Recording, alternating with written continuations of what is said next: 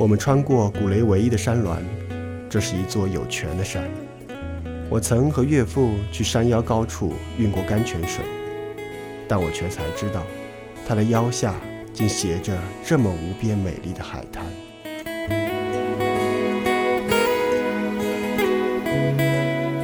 我站在稍高的山甲，看脚下的浪像裙摆又纤的流苏，似借着风歌唱，哗哗哗的。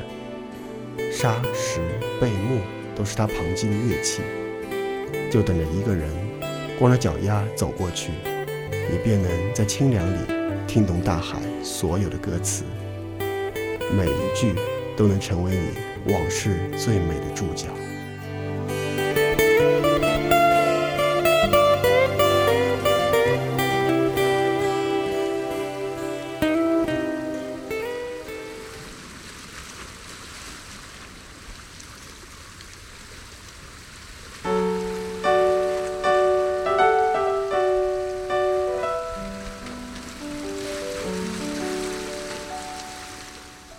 岳父助稳了车，便取了铁铲，下到岩石阴处的泉眼，望海钓所需的沙虫。那儿的水仿佛玻璃在流动，累累白石躺在玻璃下，都会让你误以为洁净的并无生灵。而岳父是娴熟的身手，撬、翻、甩、觅深处的秘密，很快。一条条活活的沙虫便毫无躲藏之地的进了我们的塑料盒子。时而已备，我便问岳父在哪里开铺，谁知得到回答是还早着呢，接着走。可奇哉的是，我和林科都觉得这已到了潮边，哪来的路啊？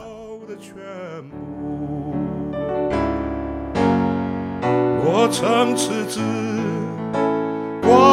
刮光了你的披风，丝丝若细，悠悠然的生机，吹过多少人的脸颊，再吹上了我的。太平洋的风一直在吹。岳父指着海滩的另一面，那里是绵延不绝的巨石，一眼到达尽头莫辨的所在。我和林科对视而笑，连心同享。看来这考验是刚刚开始的。我们便念着“本无路，走的人多了，也就有了路”的口诀，在石崖上跋涉了。这里的每一寸艰难，都来自大自然千百年的鬼斧神工。时而遇到一个鸿沟，四五米深，跨度同样，只立着如同长颈鹿般的石柱。是要借着它跳过凶险，偶尔撞见一处五六米高的悬崖，必要你细细盘算四肢如何使力排序，才能安全上位。就算是一片乱石岗，有时候也会走出岔子。走着走着，你会突然发现，别人都走好远了，而你选的路是绕了大圈子。或只是一处自找的小绝境。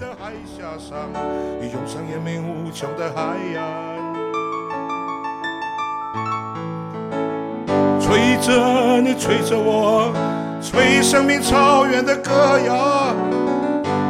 太平洋的风一直在吹。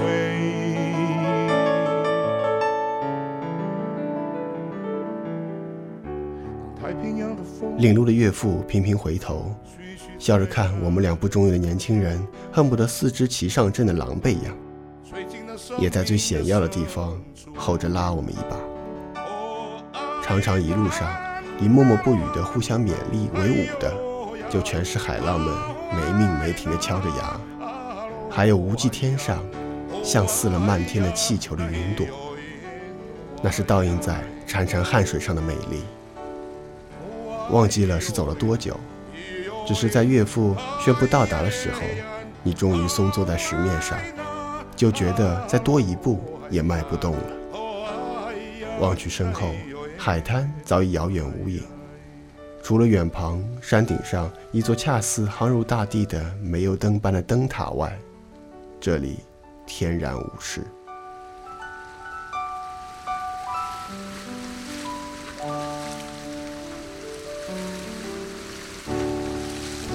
和平的感觉，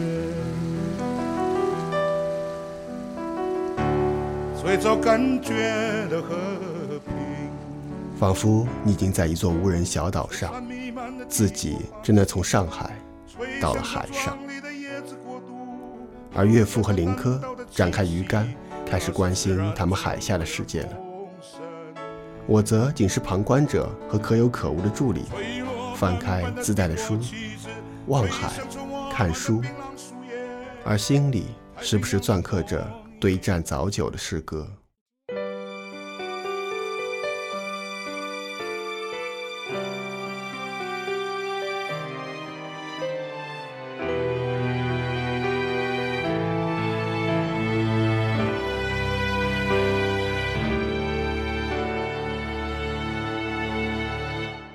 你想要的是一间很大很大的房子，因为我不知道你有多少种心情。你该听的是大海很远很远的唤醒。虽然我不知道谁说看它才美丽，自由奔跑的一座小岛上，充满记忆又无能为力的你，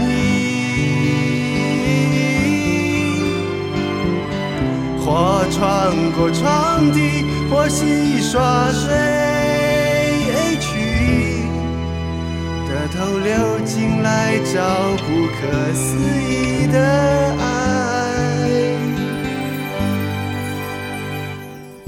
每每我写完一首尚满意的歌，那身心的感觉就好似林科和岳父钓上一条尚且不小的海鱼，能发出近乎盖过海浪声的欢腾，朝向我。展示着鱼线上正扑腾着的收获，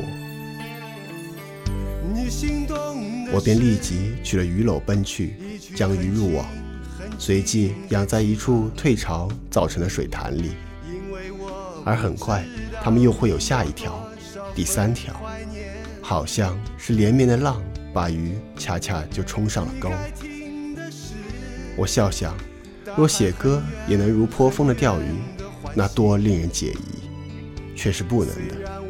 犹记得一次，村里的表兄弟阿正带我去沙滩上挖花蛤，他是这行老手，肆意几步间就能在沙上找到目标。在旁人看来，也只是稀松平常的小孔，可他手指一捅，进而掘出，就是一枚鲜活的花蛤。这我是迟迟没学会，屡次下手都是白忙活。就连他努力半宿，也只积累了小小一手心，交在我太太手里。看着可比餐厅里端上了满满一盘茶圆鱼。所以要知道，不是所有事都是拔上功夫就能丰收的。是与得不去和别人计较。我只觉得自己过人生，不必助长，细细的努力，又不因匆忙而错过时光中的任何一场奇遇，就是最好了。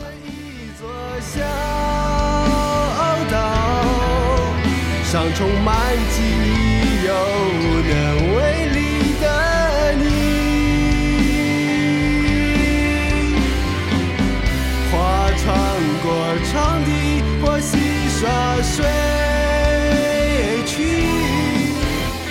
头流进来找不可思议的。但我不知道，谁说看它才美丽。我又想起那已经踏上寻南旅程的不知名的朋友，也许他要尝到的梦想，比我一路南行去往大海写完一首歌甚要遥远。不过那又如何？每个人都在自己的路上。有些事情你不必在意它难在哪里，你只是该知道你的难在哪里。